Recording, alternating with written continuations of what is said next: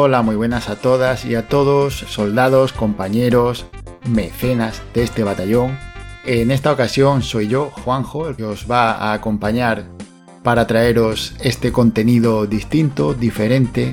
Vamos a intentar traer de manera periódica para mecenas, para vosotros oyentes que estéis más involucrados en el proyecto.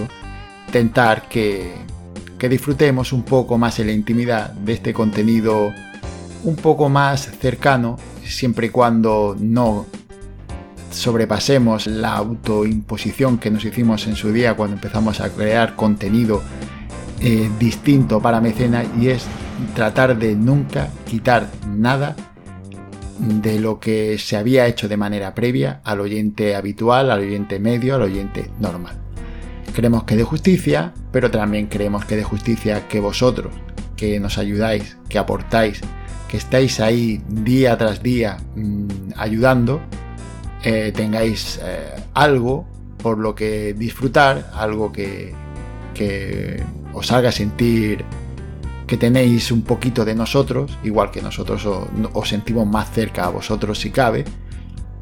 Y bueno, en esta ocasión, en esta nueva sección, aunque ya Sergio la trajo la vez anterior, llamado Juegos con Historia, lo que trataremos es de hablar, eh, como ya visteis la vez anterior, de estos juegos Tal vez no sean punteros, tal vez no sean los primeros en mi caso, de hecho es bastante desconocido, pero son juegos con los que tenemos una vinculación especial, distinta, algo que, se escapa de lo meramente normal o natural. Claro, es muy fácil decir que, tienes un vínculo especial con Dark Souls o con Zelda o con Final Fantasy, porque son juegos de, un nivel increíble, pero claro, hay otras cosas, otros vínculos, eh, otras situaciones especiales, diferentes, que también merecen su, su espacio y que seguro que todos en mayor mayor o menor medida tenemos dentro de, cada uno. Esta vez soy yo, otra vez fue Sergio, en un futuro pues no sabemos quién será. Seguramente pues será o Aitor, o Atreides, o Tony.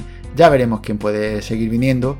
Tenéis que comprender que, hay cierta dificultad eh, a la hora de ir compaginando la vida personal con, el podcast. Eh, traemos, creemos que bastante contenido, o por lo menos eso intentamos, tener contenido bueno, fresco, de calidad, para que podáis disfrutar. Y claro, pues muchas veces se nos, se nos vienen algunos problemas, pero, pero bueno, se va sacando todo poquito a poco, va llegando a, su camino. Y ya, pues no voy a dilatar más esto y voy a hablar del juego que voy a traer. Es un juego yo diría que diferente, distinto, a la gente se extrañará por lo que voy a decir, pero voy a traer un título que creo que nunca ha salido de manera oficial de PC, que se llama Transport y yo tengo una vinculación especial con él porque, aquí voy a decir algo, una, una realidad, algo que me define como jugador. Yo siempre he sido bastante más jugador de consolas que de PC. Muchas veces estas cosas no se eligen. Si tus padres cuando tú eras pequeño te compraron un microordenador o en tu casa había un PC, aunque fuera modesto, pues tú jugabas con lo que tenías. Pero no era mi caso, en mi, en mi hogar no, no hubo apenas esa, ese vínculo con, con, los ordenadores, entonces toda mi vinculación con el videojuego se basaba en consola. Eh, bueno, más o menos ya he dicho en más de una ocasión y de dos los, mis inicios con los videojuegos, así que tampoco me voy a parar mucho ahí. Pero eh, yo sabía que el PC estaba ahí, yo he jugado con mayor o menor medida juegos de PC, pero hubo un momento dado eh, en el que yo pues compartí mi vida en un sitio distinto al habitual, estuve viviendo en otra zona cerca de donde, es Sergio, y allí un primo mío eh, tenía un ordenador. Entonces yo de vez en cuando, pues siempre me picaba el gusanillo, pues si veía alguna revistilla por el kiosco o lo que sea, pues intentaba comprar la, típica revista que te venía con, los discos con shareware, ¿no? Estas versiones de programas muchas veces eh, limitados o con un tiempo de uso recortado, de alguna manera eran como unas especies de demos en las cuales tú podías disfrutar del producto y de esa manera pues más o menos ver si te gustaba o si no, etc. Pues yo algunas veces compraba estos discos y me iba a casa de mi primo pues para probarlo, ¿no? Básicamente por los juegos, lógicamente. Resulta que una de esas veces, bueno, varias veces probamos muchos juegos. No podíamos piratear muchos juegos porque no teníamos conexiones con gente que tuviera juegos de PC, entonces no, no pudimos vivir de eso, vivíamos del Shark. Jugamos, pues no sé, Day de Tentacle, Full Trot, eh, varias aventuras gráficas, Indiana Jones, el templo maldito, no me acuerdo bien. Ah, no, The Fate of the Atlantis, eh, creo que se llamaba. Bueno, el caso es que fuimos probando muchos, pero este, una de las veces, llegó este juego, Transport Tycoon. ¿Qué tipo de juego es? Pues bueno, estamos hablando de un juego de, gestión de medio de transporte, de una perspectiva isométrica aérea, en el cual pues eh, de lo que se trataba era de vincular no solo poblaciones, se daban mapas aleatorios ficticios generados de manera diferente cada vez que iniciabas una partida, entonces se te daban un número de poblaciones y después de darse ese número de poblaciones también se daban un número de edificaciones, de empresas, de producciones, de factorías. Y la idea era conectar tanto las poblaciones con ese transporte de, personas y correo, que era lo más básico que había, como también vincular empresas para unas que eran directamente productoras de algún producto, llevarlo a la ciudad, u otras eh, directamente había que vincularlas unas con otras para que producieran un bien que tú ya podías llevar a la ciudad. Por ejemplo, habían algunas empresas que eran aserraderos y habían unas zonas que eran bosques. Pues la idea era llevar madera de los bosques a este aserradero y el aserradero al fin y al cabo producía una mercancía. Esta mercancía ya podía llevarse a la ciudad y en la ciudad ya es como vendías el producto, se vendía el producto final. A ti te daban un dinero por llevar el producto desde el bosque al aserradero y también te daban otro dinero por llevar la mercancía hasta la ciudad. Habían otros tipos de empresas, por poner un ejemplo, ganado y grano a empresas de manufactura y al final llegaba a ciudad o empresas petroleras que también producían aceites e iban a la ciudad. Bueno, pues todo esto, que, que, era el tema de conexiones de sitio, después aparte estaban los medios de transporte en sí. Porque no solo estamos hablando de un medio de transporte, el mayor o el, el mayor reclamo o el más básico, el más fácil de usar, era el tren, que era pues más o menos se puede decir que es la base del juego. La realidad es que había bastante más medios, bueno, bastante, había más, eran hasta cuatro medios de transporte. Estamos hablando del tren que ya, que ya he comentado, también había medios de transporte por carretera, básicamente camiones y, autobuses. Después teníamos medios marítimos, vehículos eh, una vez eran de manufactura pura y dura, como pueden ser esas especies de transatlánticos para llevar containers, o vehículos de pasajeros para conectar unas poblaciones con otras y finalmente aviones. Toda esta parafernalia había que construirla pues con todos los medios más o menos reales, ¿no? Había que hacer una especie de hangar o depósito de vehículos en los cuales tú desde ahí comprabas el vehículo,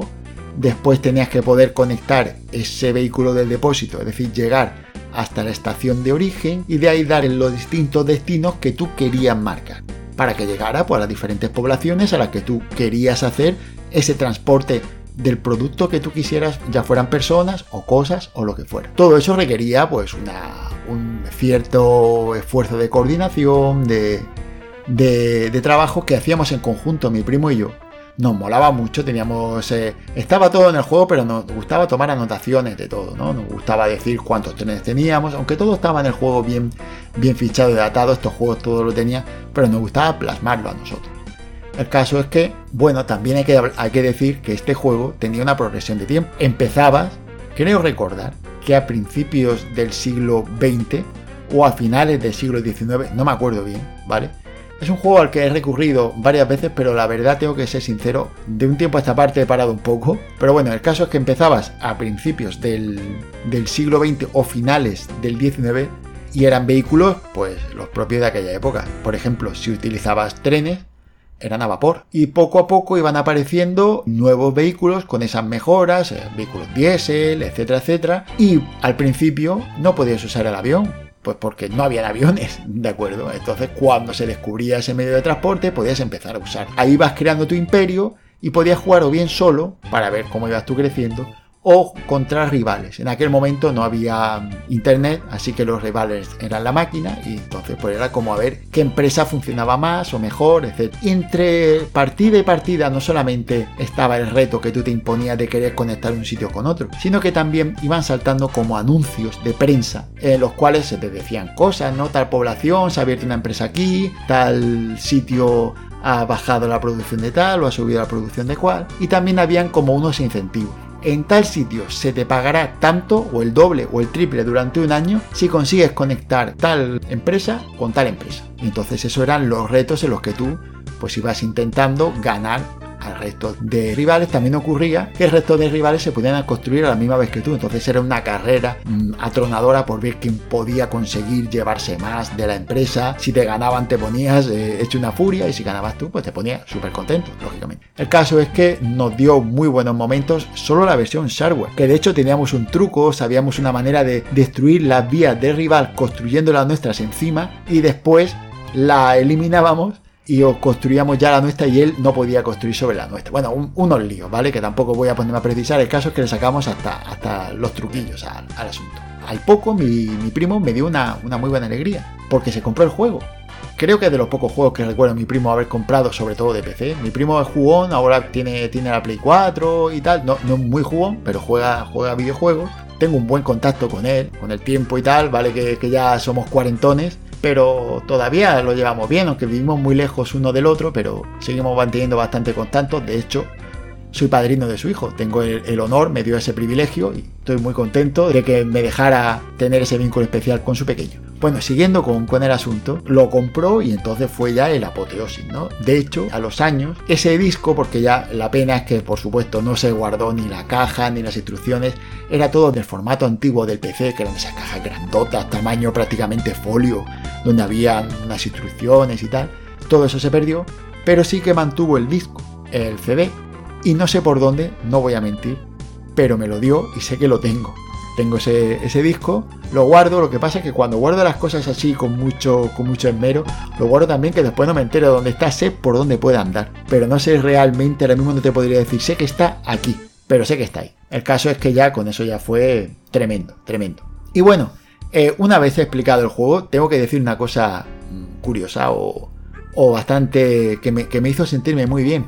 Y es que a los muchos años, a los muchos años de yo haber estado jugando este juego, me vino otra vez todo, ¿no? Porque claro, pasó el tiempo, eh, esa euforia se fue, ya no volví a jugar más porque yo no tenía ese juego de manera física. El caso es que una vez navegando por internet descubrí que había un juego gratuito que se llamaba OTTD. Entonces, eh, ese OTTD son las iniciales de Open Transport Tycoon Deluxe. Y es que eh, yo no lo sabía, pero Transport Tycoon tuvo una edición deluxe, una versión, una edición más completa que la que yo había jugado. Pues resulta de que tiene una comunidad hiperactiva, muy muy activa, que se dedica a mantener el proyecto de una manera libre y gratuita, open. Esa palabra, en la cual lo único que utiliza con derechos y que no te sirven, sino que eso ya tú, a tu, a tu manera, tienes que buscar eh, los datos es la música. El resto es todo oficial. Una especie de port oficioso del juego original, que ahora mismo se puede descargar en PC, pero es que además una cosa que me parece increíble es que está para móvil, está para consolas, casi todas las consolas que tengan posibilidad de ejecutar Homebrew tendrán una versión de OTTD para poder descargar y jugar. De hecho, yo tengo ese juego en el móvil, de vez en cuando me lo pongo y, me pego mis ratos de risa. Yo no tengo que hacer uso de ninguna triquiñuela para la música porque aprendí a extraer los archivos de audio del propio juego original que tengo y tengo mi copia de seguridad guardada de esos archivos sacados y los incluyo en el juego para poder hacer uso de ellos. Entonces, la música que habéis estado escuchando todo el tiempo de fondo en este audio es música que yo he utilizado durante mucho tiempo para poder ejecutar estas copias del juego. Y son, pues como veis, música tipo jazz, amena, para mí es muy familiar. Comprendo que a la gente no le guste, son archivos eh, pues es antiguos, con una calidad pues, pues es la que es. Creo que eran en formato MIDI, no me acuerdo bien. Y bueno, el caso es que yo lo he podido disfrutar durante el tiempo gracias a esta versión, gracias a este OpenTTD que ha seguido manteniendo el producto vivo durante todo este tiempo para que todavía en 2020 se pueda jugar a un juego de, los años 90 y que está totalmente vigente. Además esta versión es mucho mejor que la, que la original porque tiene diferentes tipos de mapeado en la generación. La gente ha creado mapas y entonces estos mapas creados son de zonas, por ejemplo hay mapas de España, mapas de Cataluña o de Baleares, de Canarias o mapas de Inglaterra o mapas de Europa, de diferentes zonas, tienen editor de mapas para que tú te crees el tuyo, después tiene sistema de conexión online para, para poder jugar con otras personas, es decir, el juego es un proyecto vivo, vigente y actual. Yo cuando lo he utilizado me he podido descargar mapas. Los mapas no vienen en el juego. Los mapas tú lo ves en un menú, austero por supuesto, como es el juego, pero el caso es que tú puedes eh, hacer eso, ¿no? Y puedes definir varios parámetros, cambiar varias cosas. Por lo tanto, el juego está incluso mejor que el original. Y para mí es una delicia poder disfrutar hoy día de que la comunidad me haya dado hoy día un juego que es parte de mi juventud, que me hizo ver el PC de una manera distinta. Y es que yo tengo que decir, y ya modo a poco de despedida, que este juego me enseñó a una cosa importante y es que hay que tenerlo todo en cuenta y todo a la vista en el tema de videojuegos. Yo no es que menospreciara o ninguneara el PC, simplemente no lo tenía en cuenta. Me dedicaba a jugar videojuegos en consola, para mí los videojuegos eran algo de consola. Y a raíz de ver este juego, ya dejé de pensar que el PC era un medio diferente, distinto y no pleno, sino que empecé a pensar que tenía una identidad propia, que habían juegos muy disfrutables y que hay que dar una oportunidad a todo, a todos, ¿no? Y bueno, hasta aquí mi experiencia. He intentado compartir algo muy personal, muy puntual. No sé cómo decirlo, porque realmente lo de este juego no tiene mucha explicación. Las cosas que son sentimientos no, se pueden explicar muchas veces con, con raciocinio, porque objetivamente hablando, este juego no es ni muy bueno, ni muy recordado, pero algo tendrá cuando todavía hoy día lo podéis buscar en internet, ahora cuando queráis, en a golpe de móvil lo encontraréis, está en, la Play Store. Así que si queréis echarle un tiento, por mí, encantado.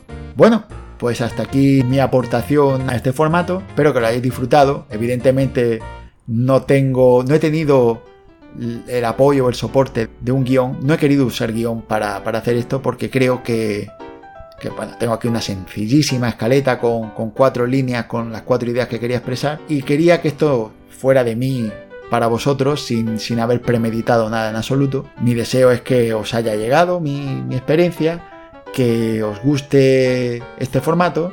Espero que nos veamos en otras ocasiones y, y bueno, un saludo a todos. Chao, chao.